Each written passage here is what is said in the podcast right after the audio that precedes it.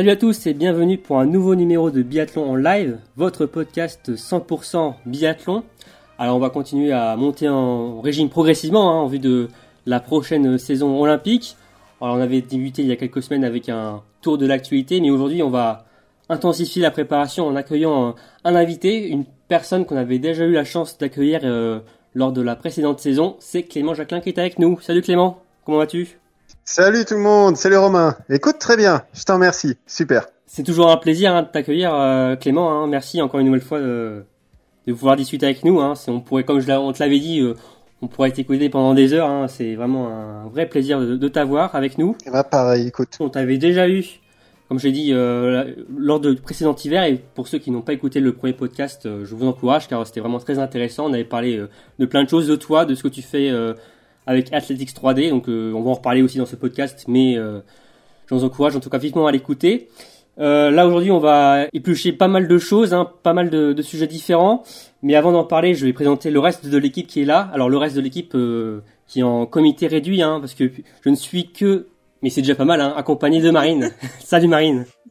Bah, salut Romain, écoute, euh, je suis ravi d'être là et surtout de, de pouvoir discuter avec euh, avec Clément, qui je suis mm. sûr a tout un tas de choses super intéressantes à nous raconter. Ouais, t'étais pas là d'ailleurs la première fois. Hein. non, non, j'étais pas là. Tu étais en simple auditrice hein, cette fois-ci, donc. Euh, C'est ça. Ouais. C'était très intéressant. Voilà, donc je pense que ça sera encore aussi très intéressant.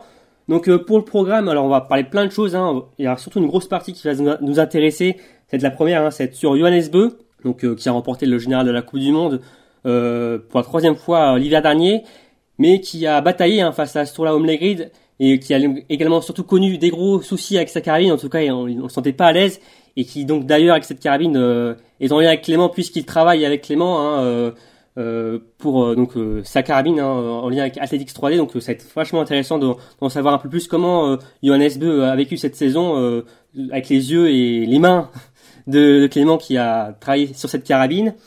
Ensuite, on va revenir donc sur l'intersaison actuellement, hein, pendant que les biathlètes euh, s'entraînent. Sur donc Clément, on va voir euh, ce que tu fais actuellement, hein, toutes tes activités, euh, ce que tu proposes aussi hein, via ton entreprise.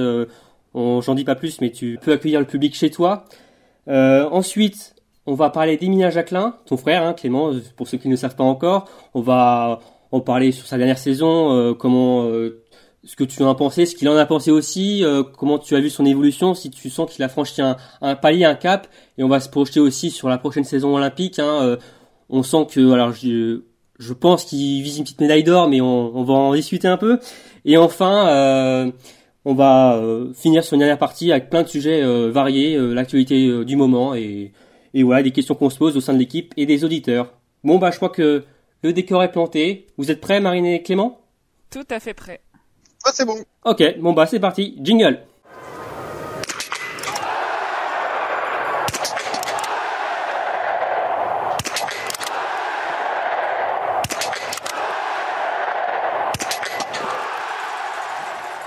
Donc avant de commencer euh, ce podcast, euh, je voulais vous annoncer une bonne nouvelle au sein euh, de l'équipe Biathlon Live, puisque Damien s'est marié il y a quelques jours.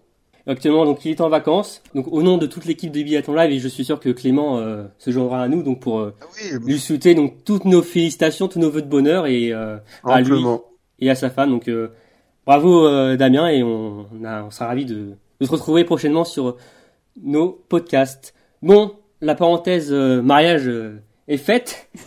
alors Clément, alors avant de commencer, parler de, de Johannes Beu, je voulais te poser déjà une question. Euh, comment comment tu vas euh, en ce début de, de mois de juin? Alors avec euh, Marine et toi, on, aime bien l'hiver, hein, on aime bien la neige, le froid qui nous rappelle le biathlon, mais j'imagine que tu tu aussi t'apprécies la, la chaleur du Vercors en ce moment.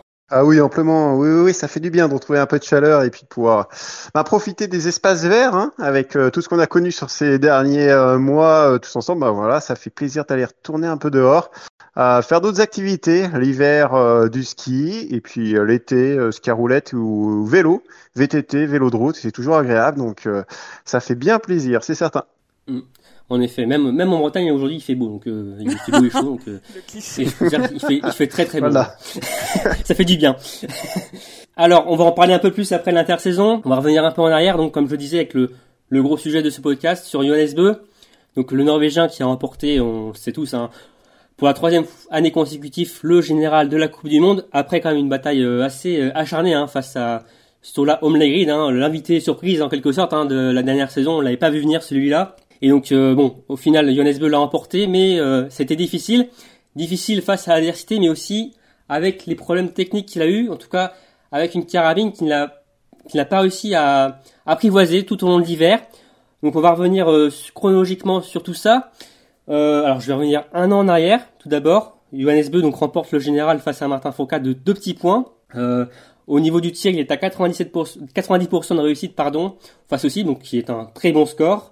Mais bon, Johannes Beu est un immense champion et veut sans cesse s'améliorer. Donc, on apprend au début d'automne que le Norvégien raccourcit sa, sa crosse de 2 cm.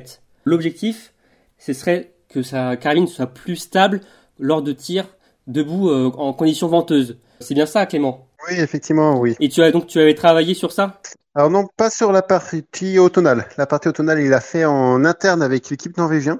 Ils ont fait ça euh, eux-mêmes en interne. Et pour ma part, euh, à cette période-là, ils nous avaient contacté juste sur des pièces périphériques qui vont sur la carabine, les pots de chargeurs, par exemple, pour mieux manipuler les, euh, les chargeurs et, euh, et, gagner du temps sur le pas de tir. Il y avait une bague de culassage aussi qui permet de mieux recharger euh, une section entre deux tirs. voilà, c'était que des petites interfaces, mais oui, on a travaillé plus profondément. Mm. non, du tout. On a travaillé ça après durant ben, l'hiver. D'accord. Donc il fait ses changements, mais malheureusement, euh, alors je vais pas dire patatras quand même, à la fin du mois de décembre, même euh, de janvier, Johannes Beu est en tête du général, mais son tir euh, est quand même très instable. au vu des stats, hein, il passe de 90% la dernière saison à 86% de réussite, et on sent quand même vraiment pas serein. au tir debout, il y a, on se rappelle à Oberhof, hein, il nous fait une craquante de 4 fautes. Alors pour une fois, les conditions étaient assez stables. Hein, pour une fois, faut le dire à Oberhof.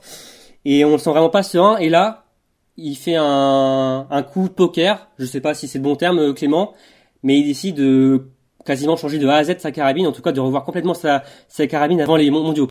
Oui, c'est ça. C'est à partir de ce moment-là qu'on a travaillé en profondeur sur sa carabine. Donc, euh, il m'avait contacté. C'était juste à la période de Antolz, je crois, euh, ou juste avant Antolz, euh, sur cette période-là. Et euh, donc, euh, il nous disait qu'il était, euh, voilà, il avait du mal à trouver des sensations sur le tir debout. Il nous, nous avait surpris déjà qu'il nous contacte pour qu'on, enfin, voilà, qu'il nous contacte pour qu'on puisse faire toute une carabine entière, et surtout à deux semaines des mondiaux. Donc ça, c'était les deux éléments à vraiment prendre en compte sur le développement produit. Après, ce qu'on avait commencé à sentir, c'était que rien que le fait qu'on l'ait écouté dans sa demande, euh, je me souviens d'une course, euh, il faudrait que je me souvienne de où du lieu, mais je crois qu'il y a sur une période de course, ça doit être Antolt, où sur les premiers jours, il a du mal à tirer. Et euh, entre les courses, il reçoit des premières pièces, euh, déjà juste la plaque de couche, donc c'est la plaque qui vient en, sur le contact épaule. Euh, en plein milieu des courses de Antolt, il change sa, sa plaque à l'épaule. Là, j'ai fait oula, c'est c'est assez osé en pleine semaine de course déjà de changer un dispositif. Mm. Et en fait, il a très bien apprivoisé et à partir de là, j'avais senti que c'était plus, c'était pas tant des aspects techniques qu'il recherchait, mais c'était un environnement d'écoute qui euh, qui voulait avoir et qu'il a trouvé en tout cas euh, avec nous à travers le voilà le soit du dialogue, de la rapidité ou du sur-mesure. Donc euh, c'est sûr que ça fait plaisir d'avoir ça de sa part et puis et puis voilà et à partir de, de, là effectivement sur les deux semaines avant les mondiaux ça a été ça a été intense ouais. et c'est sûr qu'on a vécu après les mondiaux d'une certaine manière, c'est certain. T'as dû euh, un peu avoir euh, la boule au ventre hein, avant de sa première balle peut-être euh, aux mondiaux. ah mais sur toutes les courses bien sûr, mais surtout ouais, la première balle avant les mondiaux, comme tout le monde en avait parlé. Ah mais forcément, on savait qu'on allait être regardé par rapport à tout ça, donc ça a été assez intense, ouais, c'est sûr. Tu t'attendais que ça prenne autant de d'ampleur, enfin d'impact quand même, qu'on en parle autant, même que tu sois autant enfin euh, interrogé, interviewé par euh, tous les médias, quoi On s'attendait à ce qu'on en tout cas, je m'attendais à être interrogé parce que déjà, enfin, je crois que c'est jamais fait hein, de changer complètement un modèle de cross sur une deux semaines d'un du gros événement de l'hiver. Euh, donc euh, là-dessus, on s'y attendait. Et puis, euh, et puis ensuite, ben oui, comme tu l'as très bien énoncé, Johannes et sa carabine, ça fait parler depuis le début de saison. tout le monde en parle, des petits changements, des petits éléments. J'ai l'impression qu'en Norvège, ils aiment bien ces petits, ces petits éléments-là. Euh, sachant qu'en fait c'est assez courant, hein, les athlètes d'une année à l'autre, hein, ils font toujours des petites modifications pour aller de l'avant. Euh, comme on dit, le diable se cache dans, le, dans les détails, donc euh, voilà, c'est aller euh, toujours aller chercher un peu mieux. À des moments il y a des ratés, c'est certain, mais à des moments c'est des c'est des belles trouvailles. Et d'ailleurs aujourd'hui, quand on voit ben, le, le, niveau de tir que tu as très bien rappelé sur les stats de tir, euh, quand on regarde le niveau de tir qu'il y a eu cette année entre euh, Sturla Lagrid et Eder, qui ont eu des, des, des, stats à plus de 96%, je crois, de mémoire, de, de qualité, en tout cas, de réussite mm. sur le pas de tir. Ouais, enfin, c'est juste hein. incroyable. Ça s'est jamais fait. Donc, euh, bah, aujourd'hui, ça pousse tous les athlètes à eh ben, s'intéresser à ces petits points de détail parce qu'en face, euh, la concurrence le fait. Mm. Donc, euh, Johannes a pris un, un pari risqué hein, en changeant, euh, modifiant sa carabine. On peut dire que ça a été quand même mitigé sur les mondiaux, euh, Clément. Euh, alors au niveau des résultats, je sais pas après ce que tu as pensé globalement après de, de ses performances sur le tir. C'était peut-être mieux sur le debout, mais finalement on dirait que le l'impact c'est finalement euh, mis sur le coucher. Il a été finalement plus effrayant sur le coucher. Exactement. Comment tu t'expliques ça en fait? Alors, ça peut venir de plein de paramètres. Hein. Après, euh, la manière dont on a fonctionné sur un tir couché, il y a beaucoup d'éléments qui viennent de la réaction de l'arme, réaction de balle. Au moment où la balle part, euh, les armes, enfin en tout cas les, crosses peuvent réagir de manière différente si le, le bois est tendre, euh, un bois dur, un bois euh, multiplie. Donc les réactions d'armes sont différentes derrière, enfin en tout cas pour pour le tireur. Donc on a souhaité conserver les, on a travaillé à trois sur sa carabine avec deux équipementiers norvégiens pour qu'ils gardent les mêmes caractéristiques de réaction d'armes. Mais là, je pense que ça a été le changement était un peu trop important pour lui sur le tir couché parce qu'il a choisi de travailler avec un autre équipementier euh, norvégien que celui qu'il avait l'habitude. Mmh. Donc pas forcément le, le, le, même bois à 100%, même s'il venait euh, des mêmes des mêmes contrées. Ça a été euh, euh voilà, il l'a sélectionné quand même en amont. Donc le tir couché, c'est des petits détails et les réactions d'armes font beaucoup. au niveau de la tenue d'arme aussi, est-ce qu'on tient sur la main avant euh, la carabine de manière euh, franche ou est-ce que au contraire on est relâché? Donc c'est plein de petits détails. Donc oui, sur le tir couché, malheureusement sur deux semaines, on essaye de, bah, de minimiser les, euh, en tout cas les différences qu'il y aura sur une réaction d'armes. Mais d'autres, d'autres, d'autres ont vécu la même chose. Hein. Je me souviens de Martin en 2018 sur la dernière épreuve de, ça devait être un Nové Mesto. Euh, sur la Mastart où il décide de faire la dernière course de la saison avec sa carabine de réserve. Et si vous regardez bien à, la, la, télé, je me souviens, si vous retrouvez les images, vous verrez qu'aux essais de tir, on voit quand la carabine, quand la, la, la caméra filme Martin aux essais, on voit que sa réaction d'arme part légèrement à droite en fin de, en fin de tir. Et c'est très léger, hein, c'est très très fin. Sauf que ce jour-là, euh, je crois qu'il était habitué à faire des cinquièmes places en minimum, hein, euh, Martin, bah, cette saison-là. Cette saison-là, il avait pas quitté le podium. Ouais, voilà, voilà, il n'est pas quitté le podium, c'est juste incroyable. Et sur cette course, malheureusement, il tire à 16 sur 20, c'était un tir qu'il n'avait pas fait depuis longtemps. Et, euh, et puis, bah oui, il finit 28e, je crois, de mémoire, ou quelque chose comme ça. Euh, et donc voilà, c'est juste pour expliquer que quand on, change un outil, une arme, autant, sur les tirs debout, il y a moins d'influence, mais sur les tirs couchés, au niveau des sensations qu'a la tête euh, à derrière, ben ça peut euh, voilà et ça peut mettre du temps à venir. Donc euh, malheureusement pour Johannes sur la période des mondiaux c'était court euh, pour ses tirs couchés. après il nous a contacté pour qu'on travaille le tir debout et c'est ce qu'on a fait. Donc là super ravi qu'il ait su en tout cas prendre en main ses tirs debout. Donc ça on va dire c'était euh, Paris gagné. Bon, après, pour l'année prochaine, euh, il lui reste un an complet pour euh, bien appréhender la réaction d'armes, ses petites sensations, ses petits détails pour que, ben, voilà, il soit compétitif. Et je pense que ça va être une saison où beaucoup, ben oui, avec un Sturla Lagrid qui tire aussi bien, aujourd'hui, tous les athlètes vont chercher à être plus réguliers. Donc, ouais, ça va être assez intense. Ouais, d'ailleurs, à Mesto, il y a eu donc deux étapes. Il a c'est là on sent vraiment qu'il a peiné sur son tir couché. Hein. Sur des sprints, il en a lâché au moins deux à minimum à chaque fois. Mais avant, c'est avant l'étape de Sorsum, la dernière, il a aussi apporté des modifications. Hein. Je, Clément, si je dis pas de bêtises, il a rapproché son pommeau où il tient sa carabine euh, de 1,5 cm vers lui. Hum, exactement, ouais. Ça, c'est très tendance norvégienne. Hein. Oui, oui, oui. Hein. On a des, des démarches de tir. Et oui, il a senti une euh, amélioration. Enfin, est-ce que tu as eu un retour de lui par rapport à ça? Moi, le retour que j'avais eu entre temps, c'était que euh, Déjà, il s'excusait d'avoir pas aussi bien tiré sur les mondiaux. Ça m'a fait ah. marrer. C'était marrant. C'était excusé, je dirais. Euh, navré. Enfin, en anglais, bien, bien sûr, mais je trouvais ça marrant. C'est à part, je dis, oh, tu sais, t'inquiète pas. Il y en aura d'autres. Tu vas bien me l'apprendre. C'est hein. chouette. ah, ah, ouais, après, hein, bah, après, c'est des courses, euh, voilà, c'est des courses d'un jour, hein. Il y en a d'autres, heureusement, qui sont bons là-dedans, et puis on, les soutient fort, donc euh, c'est top. Mais oui, oui, oui, ces petits euh, justement, mais c'est très norvégien, et puis même aujourd'hui, c'est des tendances. Hein. Euh, tous les tireurs, même en France, hein, on vient de plus en plus sur des segments assez courts que ce soit sur tir couché ou, tir debout. Euh, là où, euh, il y a de ça encore cinq ans, euh, les écoles de tir que nous enseignées, c'était des allongements très très grands, on avait des, des, positions très grandes. celui qui a eu cette position-là, et on voit très bien, bah, c'est Emilien derrière sa carabine, qui a une position vraiment très très très très allongée derrière la carabine, que ce soit couché ou debout. Et euh, mais les Norvégiens ont cette tendance-là. La première fois que j'avais senti ça, c'était avec Björn Dalen lorsque j'avais pu tester sa configuration de carabine. Et j'étais là, bah, ça m'avait surpris hein, d'avoir une configuration aussi euh, réduite, mais finalement c'est des, euh, des choses qu'on voit euh, auprès des carabiniers qui font du tir sportif. Donc est-ce qu'il y a une tendance et des, des, discours de carabiniers qui viennent de plus en plus dans chacune des nations?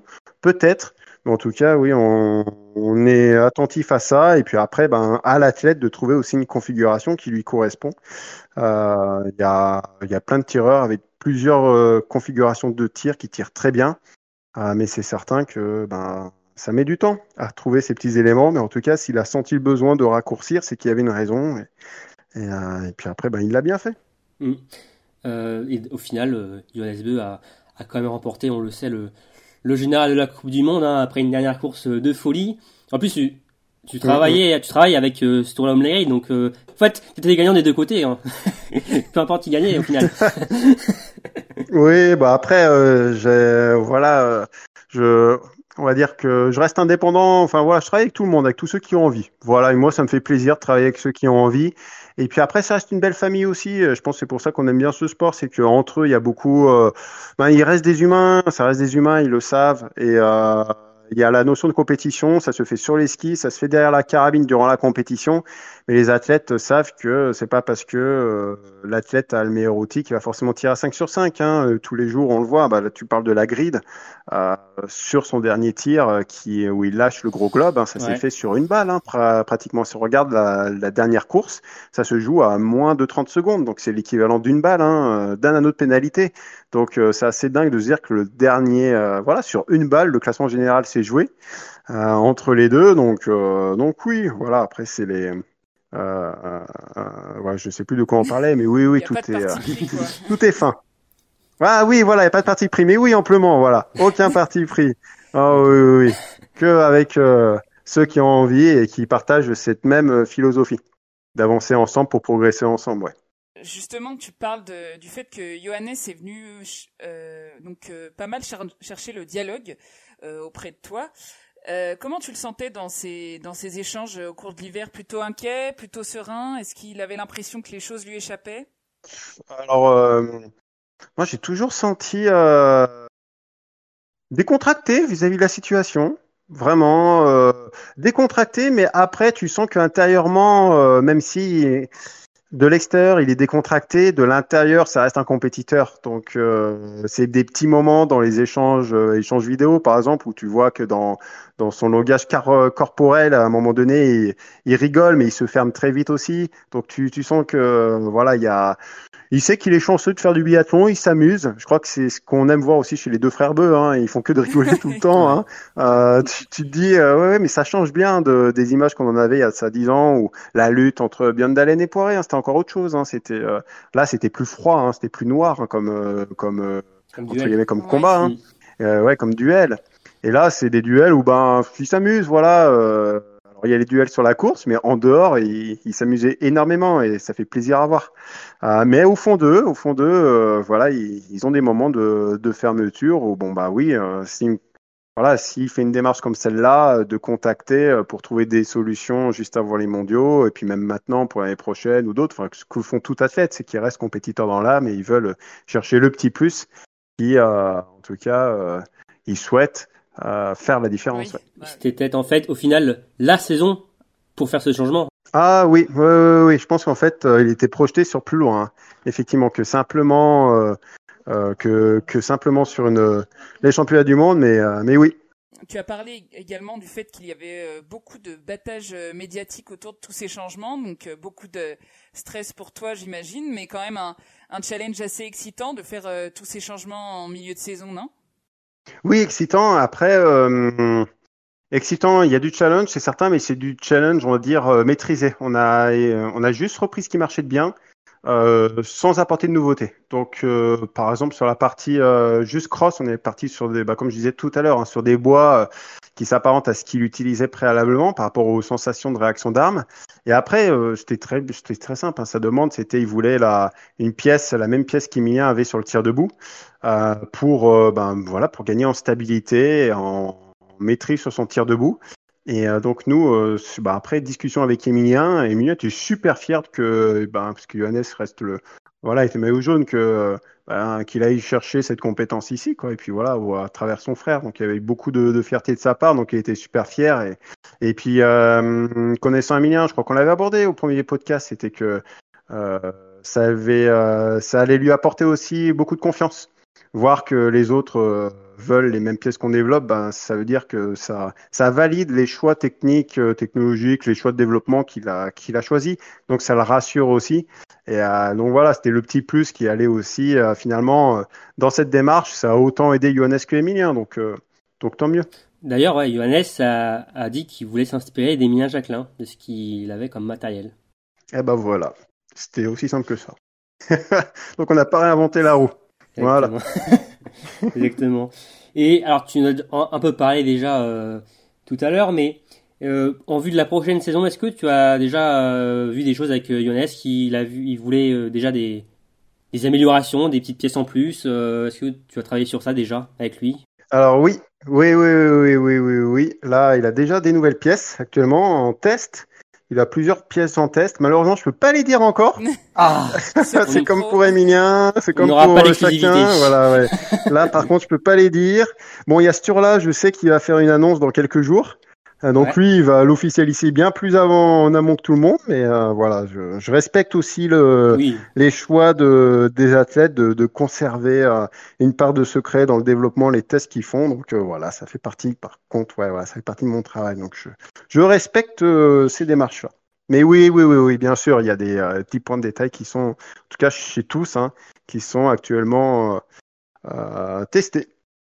D'ailleurs, finalement, cette, ce Carabine Gate, j'ai envie de dire, de Johannes Beu, ça t'a apporté quoi? Est-ce que euh, finalement tu as aussi de nouveaux biathlètes qui sont venus vers toi pour euh, des pièces? Ah oui, oui, oui, oui, amplement, oui. Bah là, je pense que, oui, oui, euh, vous allez voir, mais c'est venu de Suisse, Allemagne, ah, cette Coupe du Monde, donc ouais, de Coupe du Monde, ça, ça, a fait, oui, oui, oui, à tête Coupe du Monde, donc là, ça a fait un beau changement, ouais, c'est certain. Là, maintenant, c'est bien connu. voilà, donc, euh, ouais, c'est top, c'est top. C'est très très bien. Tu vas devenir un sponsor officiel de la Coupe du Monde bientôt, là, de l'IBU. Euh... Toute l'Europe s'arrache. On va te voir sur les rembardes. Encore. Une tape après l'autre. non, mais en tout cas, euh, c'est super pour toi. On est super content de, que ça prenne une, telle ampleur, hein, franchement. Euh, on en avait parlé, euh, on, voit ta passion, tout ça, comment tu, tu, tu aides, tu es au service des athlètes et franchement, c'est super intéressant et on a hâte de maintenant de savoir ce qu'on décidé d'améliorer, euh, d'apporter euh, Jonas Beu même sur la home à leur pièce et même les autres athlètes. Mais ça va être euh, une affaire à suivre. Bon, on va fermer le chapitre euh, Johannes Beu. On va passer maintenant au présent, à l'intersaison. Euh, qu'est-ce que, quelles sont tes activités en ce moment, Clément? Alors, il n'y a, plus de biathlon malheureusement, on peut plus suivre à la télé, mais j'imagine que tu as quand même un programme overbooké hein, aussi hein, en ce moment.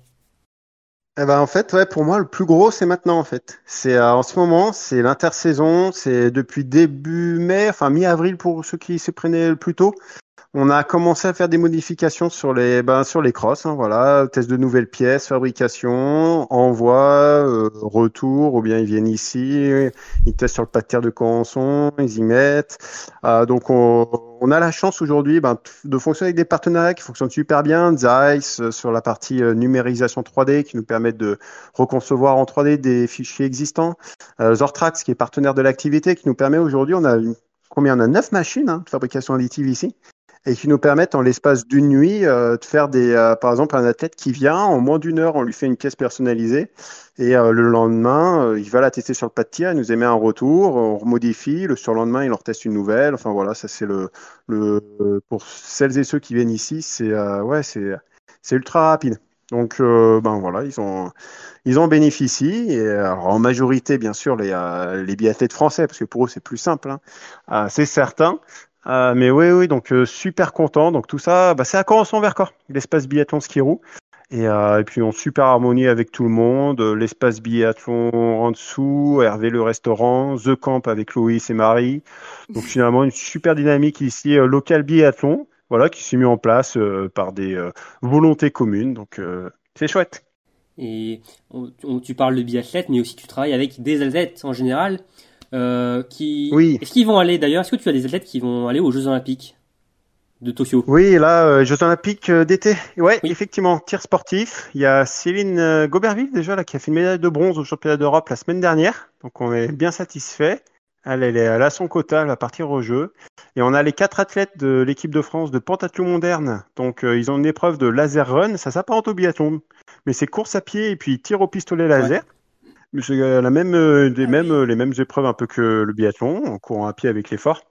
Et là, on a les quatre athlètes de l'équipe de France, plus un athlète suisse aussi, euh, qui vont. Donc, Elodie Clouvel, Valentin Bello, Valentin Prade, Marie Oteza, et je cherche ah, il va m'en vouloir, je sais plus, mince, la fête suisse. Oh là là. On, on avait bien sympathisé, c'était super sympa. L'affaire ouais, ouais, ouais, euh... mince, voilà. il, va, il va rigoler. Un prometteur. Euh, Alexandre Dallenbach. Ah. Voilà, c'est bon. Ah. Il a bien profité du golf ici à Corançon. Ah bah en plus. Pour ça, on a bien. il a, il est l'utile agréable. Mais oui, oui, oui, oui, donc on va, ça va être, euh, ben, oui, ça va être assez chargé, mais tant mieux des Jeux Olympiques qui va être passionnant pour toi, du coup, euh, que tu vas suivre euh, avec attention. Oui, oui, oui, amplement, ouais. Ouais, oui. On va bien les soutenir. Mais sans faire de communication sur les réseaux, parce que c'est les Jeux Olympiques. On peut pas. Ah oui? Voilà, voilà. Ah oui, parce, ah oui, parce qu'on peut pas mettre les sponsors au jeu, c'est ça? Non, ouais, ouais, ouais, euh, sponsors, tout ça. Et puis même, il y a que les, les sponsors officiels de, des Jeux Olympiques sont autorisés à mm, communiquer mm, mm. durant l'événement et toutes les autres marques euh, Exactement. doivent euh, voilà faire silence. Donc on, avec silence, on regardera ça de loin. Oui, d'ailleurs, euh, pour ceux qui se rappellent, vous pouvez regarder sur YouTube des courses des Jeux Olympiques en biathlon. Vous regardez les carabines des athlètes, il n'y a aucun sponsor. Il y a par exemple la carabine de Martin Fourcade qu'on a beaucoup vu hein, lors des Jeux sur le premier tapis on voit sa couleur bleue et blanche euh, qu'on voit habituelle, mais il n'y a pas écrit la MGEN, euh, Somfy, enfin tous les sponsors qu'il a habituellement. Et il y a juste le sponsor, enfin le logo de Pyeongchang 2018. Euh, c'est aussi ça, oui, la particularité des, des jeux où les sponsors des athlètes ne sont pas mis euh, en, en avant. Donc oui, c'est vrai que oui, pour toi d'un côté c'est un peu un peu frustrant, mais bon, tu seras quand même impliqué derrière ta télé. Marine, tu as une question sur une athlète en particulier, je crois. Oui, c'est ça, tout à fait. Alors on sait qu'a priori tu travailles aussi avec Julia. Et euh, à ce niveau-là, est-ce que ben, sur l'intersaison, il y a, des choses de prévues? Je pense notamment au fait euh, euh, à son tir couché, où c'est là où entre guillemets a le plus de difficultés. Est-ce qu'il y a des, améliorations euh, qui peuvent être apportées à sa carabine à ce niveau-là? Est-ce que tu as du, du, travail de ce côté-là? Alors moi, pour, avec Julia, actuellement, c'est des petites interfaces, comme au début, au tout début avec Johannes. Euh, que euh, là, je l'accompagne sur sa carabine, euh, mais mm, sur du contenu plus poussé, je pense qu'elle le fait en interne, elle le fait elle-même. Donc là, elle doit faire ça avec directement avec Franck au sein de l'équipe de France. Elle, doit faire ça en interne. Donc, écoute, voilà, c'est ce que je peux t'en dire. Merci. Ouais, tu fais, tu travailles pas sur la visée comme on avait dit tout à l'heure. c'est surtout des peut-être les chargeurs oui, les éléments de, de, rechargement. Après, il y a des athlètes qui souhaitent que je travaille la visée pour eux. Hein. Enfin, la visée sur la partie juste cross. Hein. tenue d'armes, ces éléments-là. mais canonnerie, non. tout ce qui est canon, non. Et donc voilà. Donc après, c'est un travail en commun. Hein. Les athlètes vont là où ils souhaitent, avec qui ils souhaitent travailler. Julia doit très bien s'entendre avec l'encadrement avec Franck Badiou. C'est très bien ainsi.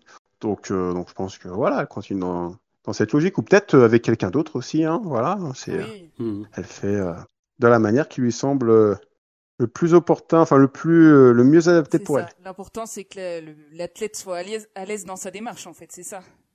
Oui, amplement. Euh, il y a l'outil, mais aussi la, bah, la démarche avec les personnes qu'elle a l'habitude de rencontrer, de, dialoguer, tout ça. Donc, ça reste de l'humain, hein. avant tout un développement produit, donc amplement. Peut-être que plus tard, ça se développera plus avec Julia. Mais alors, tu l'as dit tout à, l'heure, donc ton, entreprise Athletics 3D est basé à Corançon, en Vercors, euh, pas loin de The Camp. Euh, et tu proposes aussi euh, des activités au grand public hein, chez toi. Hein. Bah, en fait, c'est parti d'un constat simple. Hein. On est sur le pas de tir de biathlon. On a beaucoup de de personnes qui a qui posent des questions sur comment on fonctionne sur du développement produit, qu'est-ce qu'on fait, ces éléments-là, des curieux en fait tout simplement ou des familles avec des petits enfants qui souhaitent qui souhaitent euh, voilà avoir des, des réponses euh, à, des questions type euh, comment on fait pour concevoir en 3D ces éléments-là. Et en fait, ces journées, c'est ça. Je vais se dire, ben, on leur fait visiter l'atelier, on leur présente les différentes technologies, euh, démarches de fabrication, ces éléments-là. Et l'après-midi, ils sont encadrés soit par l'ESF ou soit par The Camp, selon le nombre de personnes qui y sont. Et ils vont tester le, euh, du matériel directement en situation sur le pas de tir. Ah. Ok, ok, bon bah c'est super, hein, donc euh, n'hésitez pas euh, aller faire un, petit tour euh, à Corançon pour, pour aller voir Clément. Donc on va changer de sujet, maintenant on va parler d'Emilien Jacquelin, donc ton frère Clément, hein, qui a terminé à la septième place du général de la Coupe du Monde. Donc évidemment on pense à cette incroyable performance à la poursuite des mondiaux, on va peut-être en, parler après. Mais globalement, quel bilan il a fait et tu as fait de sa dernière saison? Ah, je pense que hum, de ce que j'ai compris, euh, il avait envie qu'il y ait du public. Voilà, déjà, ça aide beaucoup. Euh, donc, euh, donc, il a hâte d'être, en tout cas, dans des conditions qu'il connaît bien avec, bah, avec vous tous, avec le public, tout ça, parce que, ben, voilà, il aime partager ces, ces moments-là et, ben, des moments, le fait qu'il y ait personne, bah, c'est dur, hein, certains. Euh, voilà, donc euh, bon bah c'est euh, voilà, il a besoin de ça. Donc c'est ce que j'ai senti. Puis après, bah ça s'est reflété sur différents schémas de course. Hein. Et finalement, bah il y a que sur des courses un peu bah, fortes en jeu où il a réussi à passer au-dessus de ça. Mais sinon, sur l'ensemble de la saison, ouais, c'est c'est difficile de rester à l'hôtel et de voir personne et de juste manger, rester dans la chambre, faire la course. Donc c'est voilà, c'est une situation particulière, mais qu'on a tous vécu. Hein. Ça a été des périodes assez euh, assez particulières pour nous tous. Donc euh, voilà, bah, les athlètes, on, on reste des humains avant tout, et eux aussi, euh, bah, on, on, on, sentit les mêmes, euh, voilà, les mêmes, les mêmes difficultés, les mêmes challenges à relever. Psychologiquement, ouais, ça n'a pas été facile, j'imagine. on se rend pas compte nous, hein, derrière notre télé, nous on vient, on allume la télé pour chaque course, mais au final, eux, ils vivent en en quarantaine ou en tout cas en bulle pendant tout l'hiver, euh, ça doit être pesant et très fatigant au final. Après euh, quatre mois comme ça enfermé, euh, on s'en rend pas forcément compte. Il faut hein. imaginer que sur certains sites, par exemple, ils sont sur un site et puis bah ils font la course ou ils font leur entraînement et puis le soir bah, ils sont à l'hôtel et puis ils sont tout le temps les mêmes. Hein. Puis il y a des moments il y a que les Français par exemple à l'hôtel donc ils voient personne d'autre. Et, euh, et puis ben avec les restrictions aussi, hein, c'est soit la chambre, soit les distances, tout ça. Donc bah, finalement, euh, ouais ouais, c'était différent pour une pratique d'un sport avec les habitudes qu'on a, mais de la même façon que nous tous. Hein, on est habitué de voir du monde, euh, d'avoir des réunions ensemble. Bah, après, ben on s'adapte et puis avec avec les challenges que ça comporte. Mais, mais voilà, donc finalement, ça a été aussi une manière de bah, d'apprendre un peu plus sur soi dans ces conditions-là. Et puis bah en souhaitant que ça leur soit bénéfique à tous. Hein pour l'année prochaine ben justement, euh, malgré cette situation difficile et, la perte euh, de deux places au général, est-ce que tu sens qu'il a qu'il a quelque part franchi un cap, peut-être reculé pour mieux sauter euh, sur certains aspects en tout cas? Oui, ben on sent que dans son discours déjà, il voulait chercher beaucoup plus de régularité. Donc c'est ce sur quoi il travaille actuellement. Et euh, donc oui, donc c'est des changements et puis après c'est une année particulière l'année prochaine. Hein. Euh, il est déjà il est il sait qu'il peut jouer sur des courses d'un jour, hein, donc ça c'est c'est un gros point fort. Et puis après et puis après ben oui c'est il a été, je crois qu'on n'en avait parlé au début, il a été plus régulier sur le début de saison, il était moins bien classé, mais en soi, sur les débuts de course, il était plus régulier que certaines autres années. Donc, donc là-dessus, euh, il a voilà, il a su gagner en régularité.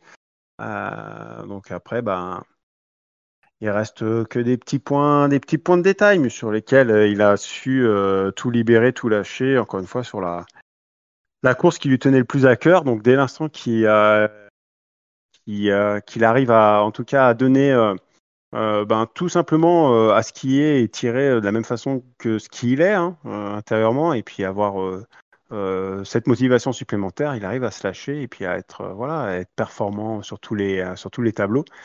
Donc donc c'est certain que des courses comme le Grand Bornand avec le public, tout ça, je pense que c'est des courses qui lui intérieurement il affectionne et puis il a hâte. D'ailleurs, tu tu as parlé là d'évoquer la course qu'il avait cochée, la poursuite des mondiaux. maintenant on est à tête reposée hein, quelques mois. Euh, comment tu as, analysé cette performance qu'il a fait? Parce que clairement, euh, enfin, d'avoir toutes les louanges euh, du, monde du biathlon, est-ce que tu le sentais capable de, faire une telle chose, surtout au vu du contexte hein, On peut beaucoup d'athlètes font ça à l'entraînement, mais faire ça lors des mondiaux sur une poursuite, euh, tu as une médaille d'or au bout, c'est, je, sais pas si on peut dire que c'est du jamais vu, mais en tout cas, pas grand monde avait vu quelqu'un faire ça euh, avant. C'est vraiment improbable ce qu'il a fait. Hein. Franchement, encore aujourd'hui, on, a du mal à s'y mettre. Hein. Ah, il avait l'air invincible. voilà. Bah, on va dire que ça lui tient à cœur. Il l'avais dit, il en avait parlé. Je reprends ces mots, mais depuis plus d'un an, hein, ça lui tenait vraiment à cœur. Après, c'est, euh, il a, il a cette, euh, on va dire euh, bah, à des moments, plus il y a la pression, mais c'est humain aussi, mais dès qu'on a beaucoup de pression, on, on va vers l'essentiel. Et en fait, l'essentiel chez lui, euh, des tirs comme ça, euh, j'en parlais avec un de nos, un de mes anciens coachs, euh, qui avait vu une de ses courses au Mondiaux Junior, parce que ça passait aussi sur Eurosport. Et sur son dernier tir des championnats du monde junior, je crois qu'il fait une médaille de bronze sur cette course-là. Euh, il fait un tir aussi, mais incroyable, sur son tir debout. Mais en fait, euh, j'en avais parlé avec lui, puis c'était euh, à l'époque, il m'avait dit qu'il était arrivé sur ce dernier tir. Il y avait tellement de pression parce qu'il savait que s'il tirait à 5, il pouvait faire podium. Et il pensait juste à une chose, c'était mes tirs, lâche, libère-toi, enfin, vraiment, euh, lâche, tire, tire, tire. C'était juste des mots très simples qui sont arrivés, mais pour que, ben pour qu'ils se lâchent, parce que euh, après, à trop cogiter, trop penser, ben on a du mal à, se lâcher. Euh, donc en fait, avec le recul, on a l'impression que, ça c'est nos analyses, hein, mais plus il y a de pression, plus on, cherche à être simple dans notre démarche. Et en fait, l'entraînement est là pour ça. L'entraînement, c'est répéter, répéter, répéter, répéter des situations différentes, euh, poser, se poser des questions, bah, comme là, comme euh, là, euh, Emilien vient juste de passer pour euh, pour travailler des petits points de détail euh, sur ce qu'il ressent derrière derrière sa crosse et sa carabine. Donc il vient juste de passer, mais après à un moment donné sur la course, on, tout le travail a été fait en amont et après on se pose plus, de questions, on lâche et et ça c'est les plus grands champions, on va dire dire, euh, il arrive dans des moments euh, très, très forts en jeu. Hein. Je pourrais vous parler du cas de la différence qu'il y a eu entre Teddy Riner et Lavillenie sur les Jeux en 2016 euh, à Rio. Mm. Une même situation hein, pour les deux. Hein. Ils sont sur les, les phases finales de leur de leur compétition. les deux se font siffler par le public, le public, le public brésilien. Euh, euh, ben, la Villani qui, euh, qui joue avec le public, avec euh, ben, en disant c'est nul avec les mains, ces éléments-là. Euh, et à l'interview, il passe au micro et puis on lui pose la question, mais ouais, vous avez joué au public, tout ça, avec, le public. Euh, oui, donc il est très concentré public. On voit que ça l'a beaucoup affecté. Et Teddy Rayner qui a une même situation où il est il est, euh, il est sifflé parce qu'il est contre un, Brésilien. Je me demande si c'était pas en demi-finale ou quelque chose comme ça. Euh, et à la même question, ouais, vous vous vous êtes fait siffler. Et lui, il dit oui, mais euh, moi, si je suis là, c'est pour faire mon judo. on m'a sélectionné, c'est pour faire mon judo. Donc, euh, bah, j'ai juste, voilà, euh, j'étais sur mon tatami, j'ai fait mon judo. Et je trouvais beau la manière de répondre de, de, de Teddy Riner parce que ça présente bien que plus il y a de pression, en fait, hein, et que l'enjeu est là, bah, plus, en fait, euh, les, des athlètes comme ça, et Teddy Riner est suivi hein, par une très, très bonne conseillère psychologique hein, dans, dans la psychologie du sport. Et, et, ça, et ça se reflète parce que, bah, en fait, ça fait comme un, un entonnoir inversé. Hein. Plus il y a de la pression, plus on demande à être simple dans les, dans les mots, dans les choix, et que ça doit être un naturel qu'on a travaillé au préalable qui doit remonter. Euh, et au contraire, l'entraînement est l'occasion pour aller se challenger, euh, chercher des nouvelles choses, euh, se tester. mais plus derrière, après, les formats de compétition sont, sont, sont à fort enjeu. Et puis Milien s'est mis beaucoup de pression sur cette poursuite-là. Et ben, quand on en parle avec lui, il a dit mais moi, j'ai pas eu l'impression d'être, de, de faire des choses dans l'excès ou quoi que ce soit. Je me suis juste lâché, j'ai fait, j'ai fait ce que je fais. Je me suis, j'ai juste fait, c'est tout. Et je trouvais ça beau parce que ben il a su à la fois se, ouais, ouais, se, se libérer euh, parce qu'il est resté simple face à cet enjeu où il y avait beaucoup de pression. Encore, encore une fois, une méthodologie de d'entonnoir inversé. Le véritable enjeu, c'est de revenir à l'essentiel parce que le, c'est, enfin, c'est beaucoup plus difficile qu'il n'y paraît, mais c'est le vrai objectif. Ouais, c'est euh, c'est un gros objectif, mais que finalement on connaît. Euh, voilà, si on veut mettre des situations parallèles dans ce qu'on connaît euh, dans nos dans nos activités professionnelles respectives, hein, on veut faire une présentation orale qui a un fort enjeu, ou bien il faut défendre un dossier parce qu'on travaille pour une boîte et que ce dossier-là c'est important. Ben finalement, euh, si on se met la pression, bah, plus on va, se mettre la, pression, plus on peut avoir du mal à, présenter le produit ou, le discours ou le projet. Euh, on va se poser beaucoup plus de questions, alors qu'en en fait, euh, ben, plus il y a de plus il y a d'enjeux, plus on demande à ce que ben, le travail il fait en amont, hein, ça n'empêche pas le travail, hein, préparation du dossier, ces éléments-là, mais après le, au moment de l'acte, au moment de la présentation, bah, c'est c'est euh, le, naturel doit prendre le relais. Et après, le fait de réviser, de travailler en amont, c'est que qu'on ait euh, naturellement les billes qui viennent euh, s'implémenter dans le schéma de discussion. voilà, je dirais. voilà, si on essaie de trouver un parallèle, hein, bien sûr. Voilà. C'est un bon parallèle. en fait, il faudrait qu'il y ait que des courses de championnat du monde en fait pour Emilien tout le comme ça là, c'est incroyable. Hein. ouais, faire ton jeu tout le temps. Ouais, mais après, c'est fatigant, c'est usant. Hein Et après, ben, ça démarque pas l'enjeu. ouais, c'est vrai qu'après, la médaille d'or, elle vaudrait plus grand chose. Donc, euh, c'est sûr, mhm. c'est sûr. Euh, Marine, t'avais une autre question? Pas sur oui. Emilien Oui, bah, euh, on parle donc de son magnifique euh, tir à, sur la poursuite des mondiaux, mais il y, y a, aussi eu des, euh, des petites craquantes qui ont suivi et un changement de comportement derrière la, la carabine, notamment au, au tir couché où le tir est beaucoup plus, on le sentait plus appliqué. Est-ce que vous avez discuté de ça? Est-ce que ça a euh, servi euh, euh, d'élément déclencheur, ce genre de, contre-performance derrière la carabine? Ben, Après, il était parti, après qu'il y ait eu cette contre-performance, qui l'a beaucoup affecté parce qu'il s'y attendait pas. Et donc là, c'est un dispositif de visée hein, qui est sur la partie canon. Euh, il a modifié la marque, c'était une marque allemande qu'il avait, il est passé sur la marque d'origine allemande aussi. Et, euh, voilà, parce qu'en fait, il s'est avéré que euh, d'autres athlètes, Quentin aussi, Anaïs Chevalier aussi, ont remarqué que ces premiers dispositifs avaient du jeu et avaient du mal à faire les bons clics mhm. lorsqu'ils cliquent leur élément de visée, donc la hausse. Donc ils sont revenus à l'élément d'origine et voilà. Donc euh, il y a eu cette supposition qui était là à ce moment-là. Donc euh, d'où les modifications et puis ensuite après ben le sur la fin de saison ils étaient déjà euh, pour certains projetés sur la saison suivante. Alors c'est bizarre on va dire la saison elle n'est pas finie.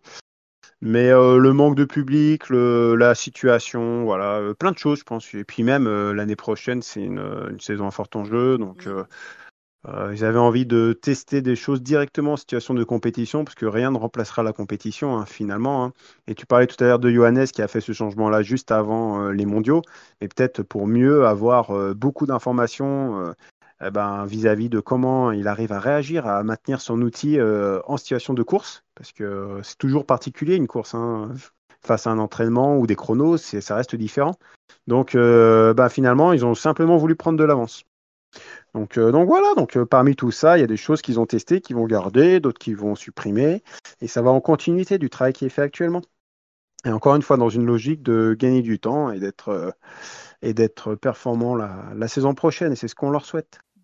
D'accord. Tu évoques la, la prochaine saison. Évidemment, cette saison 2021-2022 va être rythmée par les Jeux Olympiques de Pékin. Hein? On imagine. Exactement.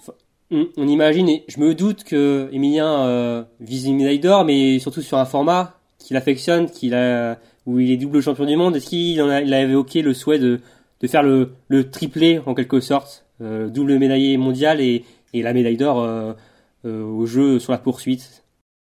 Non, je pense qu'il n'y a, pas d'évoquer, enfin, il y a, y a enfin, il n'y a pas forcément besoin d'évoquer ça. Tout athlète qui part au jeu veut chercher des médailles et puis euh, en particulier c'est l'or. Hein, donc, euh, je pense que c'est, euh, voilà, tu vas aux Jeux Olympiques, ils ont tous ça en tête, hein, donc, donc, donc, il n'y a pas besoin de l'aborder. Hein, c'est des, ils, ils visent pas un format particulier, quoi. Ils visent pas le, la poursuite. Il y a plein de courses. Au... Ils ont la chance quand même d'avoir des. Euh, il y a quand même 6 ouais. ou 7 courses. Hein. Euh, je sais pas si on aura 7 euh, cette année, mais bon, bref. Il y a quand même beaucoup de courses aux, aux Jeux Olympiques. Donc, euh, on a une discipline qui peut se le permettre. Et, et heureusement pour notre discipline, parce que sinon, on aurait été peut-être un peu moins médaillé. Hein, D'ailleurs, si, je, je sais pas. mais Donc, donc bah, finalement, il peut être compétitif sur tous les tableaux.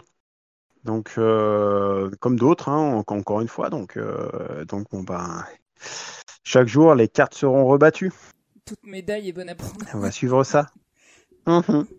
D'ailleurs, ce sera les deuxièmes jeux de d'Emilien, car on se rappelle, euh, ton frère avait participé au, au jeu de Pyeongchang. Il était encore euh, voilà, mmh. un, un, tout petit, euh, un petit jeune encore qui débarquait en équipe A, qui avait fait mmh. une belle performance à Hontols, on se souvient. Hein, euh, qui, mmh. oui. On se rappelle, j'ai une image en tête, hein, c'est Martin qui est en train de le pousser euh, derrière la balustrade. Hein, il, alors, je sais plus, il finit dans le top 5, si je dis pas de bêtises, euh, sur un sprint. Ouais, en tout cas, voilà, c'est. Oui, c'est ça, 5 et 6. Ça avait déclenché quelque chose. En plus, je sais qu'il y avait eu un, un drame familial dans votre famille euh, à ce moment-là. Donc, euh, ça avait découlé. Ensuite, il était monté, il allait au JO et finalement, euh, bon, bah, on, on, voit ce qui est devenu euh, Emilia par la suite. Et évidemment, là, il sera. Alors, le début de saison euh, sera un indicateur, mais au moment précis où on se parle, Emilia sera forcément un candidat crédible, plus que crédible pour euh, décrocher euh, des médailles euh, sur euh, toutes les courses. pour fermer la page Emilien, juste comment tu le sens actuellement en ce début de préparation? Je sais que l'an dernier, la, reprise avait été difficile. Cette année, avec les jeux en ligne de mire, j'imagine que ça a été beaucoup plus facile à mettre en route. Oui, amplement. Oui, rien, à voir en termes de motivation, c'est certain. Et puis même beaucoup euh, euh, maître de ses choix, tout ça, mais, avait, mais relâché en, en, même temps. On va dire, c'est euh, il et, et, ouais, je trouve qu'il est bien équilibré. Il est bien équilibré, il a le sourire, il est heureux, il est, il est concentré aussi. Je trouve, le, je le trouve très concentré dans toutes les démarches qu'il mène. Euh, le détail, euh, il doit pas y en avoir. Enfin, il faut vraiment laisser aucune place au, au, au petit doute. Et, euh, et, voilà, donc euh, donc ça fait qu'on passe pas mal de temps sur euh, sa deuxième sur cara. mais voilà, mais c'est comme ça aussi. Et puis voilà, donc c'est chouette de le voir ainsi. Ouais, on sent que c'est quelque chose de particulier, une année particulière qui, tient, qui le tient à cœur et, donc on va, soutenir tout ça, c'est certain. Mmh, et on va suivre évidemment toute la préparation de, l'équipe de France hein, et des autres hein, tout au long de l'été. Mmh, c'est toujours très intéressant de les suivre et jusqu'à, bon c'est encore très loin. Hein, malheureusement, c'est, on est à à moins de 200 jours ou à peu près de 200 jours donc euh, il y a le temps encore de voir venir cette préparation mais cette euh, saison pardon mais voilà c'est la préparation suit son cours pour euh, Emilien Jacquelin et tout le reste du peloton du biathlon euh, maintenant on va passer à une dernière partie euh, une dernière partie où on va parler de différentes choses hein, d'actualité même de questions qu'on se pose avec Marine et également les auditeurs euh, Marine, mm -hmm. tu avais une question, d'ailleurs on l'a un peu évoqué tout à l'heure sur le carabine de réserve. Oui, ben tout, en fait, euh, j'aurais aimé que tu nous en dises plus euh, sur les carabines de réserve. Effectivement, c'est des carabines qui sont moins personnalisées euh, pour les athlètes. On a vu Emilien en utiliser une cette année. Qu'est-ce que ça change pour eux? Est-ce que, enfin, on l'a senti un peu déstabilisé, mais est-ce que c'était la, la chute vraiment ou est-ce que c'était le changement de carabine en plus Qu'est-ce que tu peux nous dire à ce sujet? Ah, c'est ce qui s'est passé, c'est Emilien. Il y a un lien, il y a un lien très fort derrière l'outil, mais après les athlètes sont tous différents vis-à-vis de l'attachement qu'ils ont avec euh, leur matériel. Il y en a pour, pour, pour qui ça reste un bout de bois et, puis voilà. Il y en a c'est beaucoup plus que ça. Euh, donc après, bah, chaque athlète est différent vis-à-vis de la euh, de l'attachement qu'ils ont. Euh, Marie, c'est c'est une situation. Voilà, Emilien c'en est une. Et, euh, et, donc, en fait, le fait de casser une carabine pour lui, euh, et puis d'autant plus le lien fraternel qu'on a ensemble sur euh, le, temps passé, le développement, c'est une super aventure, c'est plein de choses derrière. Donc, moi, quand Emilien, je l'ai vu voilà, très remonter quand il a cassé sa carabine, pour moi, il n'a pas simplement cassé qu'une cara, en fait. Il a cassé un lien qui était plus fort que ça et qui nous lie tous les deux. Et euh, ça a fait que deux jours après, il m'a contacté, il m'a dit Clément, j'aimerais qu'on fasse la même que j'ai là actuellement à l'identique, euh, parce que euh, si ça doit réarriver, je veux être sûr que derrière j'ai le même outil à l'identique à 100%, et je veux le faire avec toi parce que ben tu as tout ce qu'il faut pour faire à, à l'identique. Donc voilà, donc c'est pour ça qu'on a juste après, juste avant les mondiaux, on a numérisé sa carabine en 3D, on a demandé à la refaire fabriquer, et là on est sur les petits points de détail au niveau des rails, euh, de serrage, euh, tous ces petits éléments en fait pour qu'il euh, il se mette sur sa carabine euh, actuelle ou sur sa deuxième, il est, il est sûr de trouver les mêmes sensations. Donc voilà, donc c'est des, des, petits points de détail. Donc sur la Coupe du Monde, il emmènera sa deuxième carabine. Il emmènera sa deuxième carabine. Après, sur le pas de tir, il, les équipes ont droit de laisser qu'une seule carabine de réserve. Donc après, euh, ça va dépendre. Hein. Euh, les années où il y avait Martin, c'était la carabine numéro 2 de Martin qui était euh, sur les râteliers. Donc tous les athlètes devaient après s'adapter à la position de Martin. Donc après, à voir ce, que, ce qui va être pris comme décision. voilà, c'est ça, mais les équipes ne peuvent mettre qu'une seule carabine en tant que carabine de réserve. Et, mais par contre, les athlètes peuvent très bien avoir eux-mêmes leur propre carabine, une deuxième carabine qu'ils ont, plus ou moins travaillé à l'identique, hein, ça dépend de chacun, mais qu'ils ont dans leur mallette, dans leur okay. euh, valise, comme ça, d'une course à l'autre, ils peuvent, euh, si Pépin arrive, euh, dans l'hôtel, changer. Et, mais ils peuvent pas du coup changer sur la course. Sur un autre, un autre modèle, ouais. À part si c'est la carabine de réserve, quoi. Non. Voilà. voilà. à part si la carabine de réserve la, est. Oui, c'est ça. Et là, en fait, conditions sanitaires particulières, hein, les, ben, les, les équipes étaient beaucoup moindres à se déplacer sur, les, sur le circuit Coupe du Monde. Euh, ça fait que même d'un point de vue logistique et matériel, moins de personnes, moins de personnes pour transporter du matériel, tout ça, ben ils avaient une carabine de réserve, euh, voilà, euh, qu'ils avaient tout simplement, et euh, et donc voilà. J'avais une question justement euh, par rapport au, au, lien à la, à la carabine qui, qui ça m'intrigue. Donc tu as parlé de, de, différents liens. Donc si je peux faire un parallèle et, et tu me diras si c'est bon. Euh, par exemple, moi je suis musicienne, je joue du violon et euh, mon. Est-ce que par exemple euh, le lien qu'Emilien a avec sa carabine, c'est un peu le lien que nous musiciens on a avec les instruments de musique? Bah, Bien sûr, oui. Euh, tout produit qui en fait il y a un affect derrière. Quand on a par exemple tu parles de musique, j'imagine qu'avec ton violon, euh, peut-être que tu as un souvenir, la pro, le, du peut-être que c'est un violon un violon particulier qu'on t'a offert, que euh, ta famille euh, ouais, t'a peut-être acheté, un ton un grand-père, quelque chose comme ça. Bah tu vois, c'est un héritage familial. Donc il y a quand tu joues de, de ton de ton instrument, tu fais pas que jouer du violon, c'est euh, tu joues avec des émotions derrière. J'imagine que quand, quand que quand tu fais une note ou quand tu vois le produit, à des moments peut-être que ça te rassure aussi quand tu vas jouer devant un public. tu penses à ta famille ou que quand tu joues, tu joues avec une harmonie particulière parce que tu aimes ton outil parce que tu passes du temps avec elle tu as essayé de te perfectionner, euh, c'est devenu en fait ta meilleure compagne, hein, tout simplement. Et ben, en fait, ce lien-là que, que, tu sens derrière ton, ton violon, eh ben, les athlètes euh, l'ont. Mais encore une fois, euh, les athlètes, pas tous l'ont, ça dépend du rapport qu'on a à l'objet.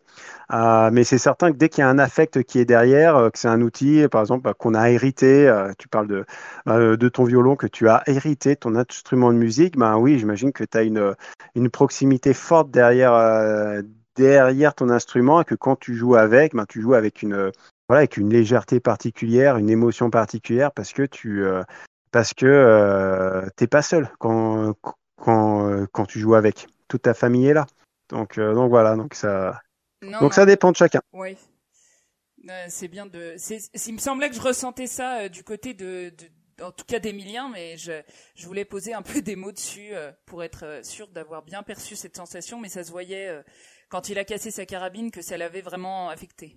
Voilà, c'est ça. C'est pas simplement j'ai cassé la carabine, c'était j'ai cassé la carabine, purée, mais si j'avais bossé avec Clément, j'en aurais déjà une euh, là, l'identique, et puis euh, et puis voilà. Mais bon, c'était euh, plus, c'était plus, voilà, l'affect était là, c'était. Ouais, ouais, il a pas simplement que cassé une carabine, il a, il a cassé quelque chose avec lequel ben, il court avec le cœur et qui, qui fait que, voilà, il, il a plaisir de, de sortir le meilleur de lui-même avec cet outil-là. il s'entraîne avec les deux? Il, se force à s'entraîner avec la salle de réserve? Ouais, actuellement, ouais. Ouais, ouais. Ouais, là, actuellement, là, il fait tous les, euh, ses tirs avec la crosse de réserve. Donc, ça lui permet aussi de, donc là, c'est la crosse qu'on qu'on lui conçoit. Ça lui permet de tester, voilà, des, des nouvelles choses. Ouais. Et euh, comme ça, après, qu'il va reproduire une fois que c'est validé sur sa, la crosse qu'il a actuellement. Et euh, mais une fois qu'il aura validé euh, toutes les modifications avec Patrick. Et, euh, donc voilà. Donc c'est en cours. Donc on se sert de cette deuxième crosse pour faire des essais. Une dernière petite question un peu technique euh, sur la carabine. Donc on a parlé aussi, tu as parlé un peu plus haut du problème de hausse. Hein euh, donc il y a eu euh, Anaïs Chevalier notamment. Euh, Est-ce que tu peux nous en dire plus, en nous préciser à quoi sert la hausse exactement et comment ça a pu décaler à ce point-là les impacts, et que Anaïs Chevalier apparemment euh, a eu ce problème. Alors en fait, c'est les hausses, donc c'est les éléments lorsque les athlètes vous les voyez euh, sur le pas de tir, ils mettent l'œil proche d'un dispositif. Donc c'est simplement un rond qui nous permet d'aligner avec le bout du canon où il y a un autre rond. Et euh, dans ce dispositif là, on règle à travers des petits clics, c'est des petites molettes. Il y en a un en haut, une molette qui permet de régler la hauteur de visée, et sur le côté, euh, plutôt côté droit, il y en a une autre molette qui permet de régler euh, ben, gauche ou droite euh, la visée. Et en fait, ce qui se passe, c'est que les hausses, ça reste des éléments mécaniques, donc par exemple, sur les deux modèles que je vous ai parlé, le premier modèle qu'avaient Emilien, euh, Anaïs et Quentin, c'était un modèle à ressort. Donc, euh, ce qui faisait que quand il tournait, euh, la, petite molette, ça faisait, il y avait une vis sans fin. bon, bref, on va éviter d'être trop technique, mais pour rester simple, ce qui faisait effort inverse lorsqu'il vissait ou dévissait la molette, c'était un ressort. Pareil sur la partie supérieure. Le deuxième système, c'est un dispositif qui se décale de cran en cran, gauche-droite, et pareil en haut ou en bas. Et euh, ce qu'ils ce sont aperçus, c'est que sur le premier dispositif, ils avaient beau avoir un, clic supplémentaire, donc on dit par zone. Bon, pour faire simple, c'est tous les centimètres. On a cinq clics pour euh, déplacer euh, un tir de 1 cm. Donc c'est pour ça que vous les voyez cliquer pour gérer l'influence du vent.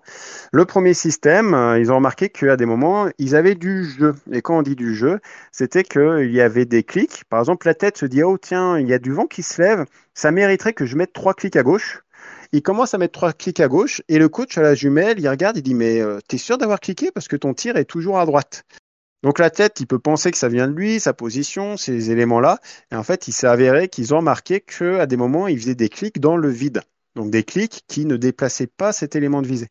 Et c'est pour ça qu'ils sont allés sur le deuxième système. Ils sont revenus sur le modèle d'origine parce que euh, bah, même s'il y a un clic en moins par rapport au centimètre, il y avait une plus grande fiabilité sur l'outil, sur le mécanisme qui était utilisé.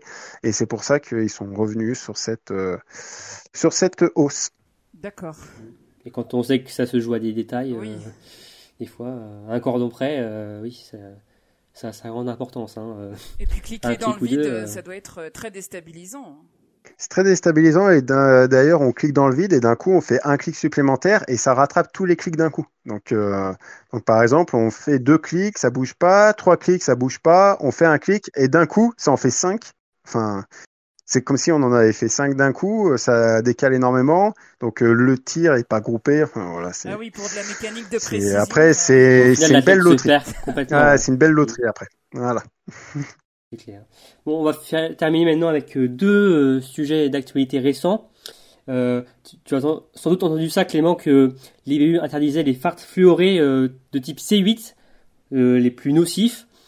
Euh, bon, j'imagine que tu es euh, satisfait. En tout cas, tu vois ça d'un bon oeil, cette suppression. Euh. Ah ben, déjà d'un point de vue environnemental, c'est sûr que c'est super. Hein. Voilà, parce qu'en fait, le souci qu'il y a avec le fluor, c'est que ça ne se dégrade pas dans la nature. Donc en fait, ça arrive jusque dans les océans, dans les poissons et pour nous.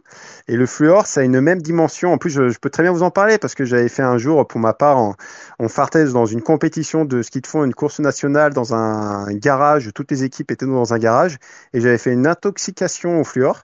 Donc j'arrivais plus à respirer durant la nuit. Et en fait, ça a la même euh, dimension euh, structurelle que l'amiante. Donc c'est vraiment pas bon, voilà, pour les euh, pour les poumons. Donc même pour euh, voilà, voilà. Donc même pour les farteurs, euh, c'est pour ça qu'ils mettent beaucoup de masques et dans des endroits très ventilés parce que c'est quand même voilà, c'est dangereux comme outil.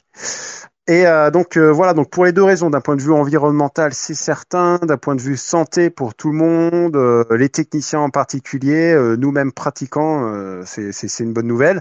après, ben maintenant ce qu'on va craindre, ça va être, ça va rebattre beaucoup les cartes parce que jusque-là, on avait une stabilité vis-à-vis des nations et le fluor permettait aussi à des nations, enfin en tout cas, d'avoir des glisses qui, sur certaines neiges, étaient équivalentes entre nations. Donc, euh, donc voilà. Le fait qu'aujourd'hui on n'ait plus le fluor, c'est sûr que ça va rabattre euh, les cartes. De quelle manière? Bah, ça va être la grande surprise. Est-ce que les petites nations vont d'un coup euh, s'améliorer et être ben, parmi l'élite? Est-ce que les grandes nations vont rester devant? Ou est-ce que derrière, il y aura de la difficulté? Est-ce qu'il y aura plus de différence aussi sur les, euh, les qualités de fart? Est-ce que l'importance des techniciens sera plus importante? Et les équipementiers aussi. Hein. Les équipementiers sont tous dessus. Euh, on sait qu'il y a une marque norvégienne qui a fait beaucoup de communication sur une semelle verte euh, actuellement. Alors, est-ce que c'est simplement un coup de communication? Est-ce qu'il y a un effet véritable de cette semelle sur une qualité de glisse? Mais en tout cas, c'est certain, et surtout une année avant les Jeux Olympiques. autant si on était à trois ans avant les Jeux, il y aurait eu le temps bah, pour les athlètes vis-à-vis de cette échéance qui les tiennent à cœur, de, autant aux techniciens que équipementiers de ski, euh, que fabricants aussi hein, de farts, parce que finalement il y aura des nouvelles, euh, des nouveaux farts qui vont sortir, euh, dont on entend beaucoup parler, je crois, du silicium, je sais plus. Bon, moi, je, pourrais retrouver les infos. Mais en tout cas, c'est certain que ça va être, ouais, ça va être une, ça va être assez euh, une saison assez assez riche de, au niveau de, de cette expérience là. Donc euh, on va suivre ça, ça va être euh, voilà, euh, ça va être assez dingue. Et ouais là le, le fartage effectivement ça va être, je pense que on va entendre. On espère que les athlètes vont tous être ravis, hein. c'est certain. Mais je pense que voilà, il y aura peut-être sur certaines courses aux techniciens sans des petits changements. Ouais, je pense technicien, mais aussi euh, équipementier de ski. Hein. Euh, il faut penser aussi à eux. Ils sont, ils suivent aussi les athlètes hein, sur la Coupe du Monde. Donc euh, technicien, équipementier de ski, euh, sélection de fart. Euh, ouais, ouais, ça va être on... là aussi, c'est assez nouveau. Ça va brainstormer sévère. ouais, je crois que depuis l'année dernière, ça brainstorm. Et heureusement que depuis l'année dernière. Ouais. Oui, oui, Alors après, le, le fluor n'est pas totalement interdit, hein, puisque les fluor euh, moins nocifs euh, C6 sont autorisés et apparemment d'après les mhm. BU ils sont, ils sont autant euh, compétitifs que les C8 que prennent toutes les équipes. Donc l'interdiction du fluor n'est pas encore totale. Mhm. Ça devrait se faire après la saison olympique, mais en tout cas, bon, on est sur la bonne voie et mhm. bon, je pense que oui, les écarts sont peut-être pas encore gros cette saison, mais ce sera surtout l'année prochaine, enfin dans deux dans deux ans où là, oui, il pourrait y avoir des sacrés sacrée surprise et ça pourrait être un sacré casse-tête pour euh, les techniciens. Euh, un autre, Effectivement, je te suis. Mm, un autre sujet de d'actualité, euh, alors c'est euh, les Norvégiens qui ont investi dans des ventilateurs. Alors vous, vous allez me dire pourquoi Et en fait, c'est pour préparer euh, les Jeux Olympiques de Pékin, qui pourraient en fait se courir dans la tempête. On attend beaucoup de rafales de vent sur le pas de tir et donc euh, les Norvégiens s'entraînent actuellement euh, donc euh, avec un ventilateur qui referait donc des conditions que pourraient avoir les athlètes en Chine. alors moi je me j'ai vu ça, je me suis dit oui c'est super, mais en fait je me suis dit mais comment en fait on n'y a pas pensé avant plutôt? Parce que le vent certes là c'est les Jeux Olympiques c'est important, mais le vent on en a quand même souvent sur la Coupe du Monde. Je sais pas ce que vous en pensez, mais je, je trouve bizarre que certaines équipes n'y aient pas pensé plus tôt. Oui, oui, je crois qu'en aparté tout à l'heure, on, on a évoqué aussi les canons à neige. Hein. C'est un super moyen d'entraînement. Hein. Euh, t'as le vent et t'as la neige en, en même temps et, le froid. C'est pas mal. Donc euh, moi, je pense qu'on devrait militer pour les canons à neige, hein, pour eux, pour leur bien. Euh, on devrait essayer. Euh, mais oui, oui, après ta, ta question, en tout cas, euh, mérite euh, d'être écoutée et entendue parce que c'est vrai que bah, c'est un dispositif qui peut être aussi, qui peut apporter un peu de, de nouveauté durant les entraînements. Et euh, ben écoute, ils ont pris cette stratégie-là. Il y a une raison, effectivement, tu as très bien évoqué. Ils annoncent beaucoup de vent sur euh, sur Pékin, et euh, je pense que euh, ton analyse, les autres nations ont dû aussi l'entendre. Et, puis bah peut-être qu'on va voir ben des nouveaux, des nouvelles installations, des ventilateurs sur les pas de tir. Et puis bah, écoute, on va on va suivre ça avec avec intérêt. Mais oui, en tout cas, c'est certain. Euh, pour des nations comme celle-là ou comme des athlètes qui veulent rien laisser au hasard. On se souvient de Björn qui allait spécialement sur des zones, euh, sur des pas de tir venteux euh, pour préparer des échéances où il savait qu'il allait, allait, avoir du vent. Bah finalement, c'est ça aussi. Hein. Les opportunistes, c'est ceux qui transforment la chance en un élément qui est maîtrisable. Ils vont pas attendre de savoir s'il y a du vent ou pas. Euh, ils vont s'entraîner dans toutes les conditions euh, météo pour qu'ils euh, puissent être en mesure d'apporter une solution face à chacune des conditions météo. Et donc, ça transforme des chanceux en opportunistes. Et je pense que d'autres nations vont suivre. T'en penses quoi, toi, Marine, de ces ventilateurs Bah, c'est bien l'été de... Non, non, franchement, j'en j'allais dire une bêtise. Non, non, je pense que c'est une bonne idée. Effectivement, euh, tu soulèves le, le fait qu'on n'y ait pas pensé plus tôt. Euh, c'est un peu, euh, oui, c'est, un peu surprenant puisque les, le vent, les biathlètes, ont, ils sont souvent confrontés pendant la saison et, et on voit qu'en tout cas, les Norvégiens ne veulent rien laisser au hasard et, et, ils ont sûrement raison de le faire. Apparemment, en tout cas, Johannes a l'air assez content de ce dispositif. Mm. Oui, euh, Johannes Beu, qui au début, euh, il n'était pas très chaud. Euh, je vais reprendre ses propos. Il dit Je n'y croyais pas trop au ventilateur. Mais au finalement, il reproduit clairement les pires conditions qu'on peut avoir pendant l'hiver. J'ai cartonné avec des séries de 3 à 4 fautes. Donc on va bien l'utiliser à l'avenir. C'est une bonne arme. Donc clairement, oui, Johannes Beu qui a adopté pleinement ce, ce, nouvel outil. Et oui, c'est vrai que oui, moi je, je me suis fait cette réflexion, je me dis mais parce que alors oui, on ne trouve pas des ventilateurs à tous les coins de rue, mais euh, c'est sûr que quand on voit les conditions qu'on peut avoir comme euh, à Oxford hein, bah, je pense que c'est le meilleur exemple. Hein, euh, mm. On a eu des conditions dantesques en Suède. Mm. D'ailleurs, c'est Justine, tu le disais aussi, Marine, lors du précédent podcast, hein, Justine Breza, qui disait que ce serait un très bon, que ces courses à Oxford sont un très bon entraînement pour les Jeux de Pékin bah les, Norvégiens font encore mieux puisqu'ils vont aussi euh, s'entraîner euh, vraiment. Alors je vais pas dire en conditions naturelles, mais parce que c'est produit par un ventilateur, mais euh, ils carrément là ils se mettent en, en condition pour les Jeux et ils mettent toutes les chances de leur côté et, c'est aussi peut-être aussi pour ça que c'est la nation numéro une hein, du biathlon. Hein, la, Norvège qui a toujours un, coup d'avance sur sur ses, rivaux. Donc affaire à suivre, mais oui, très bon coup fait par la Norvège. On va voir si certaines nations euh, suivent aussi le, pas euh, d'investir dans, dans des ventilateurs. Ou sinon, on peut venir euh, brasser de l'air pour les Français s'il faut.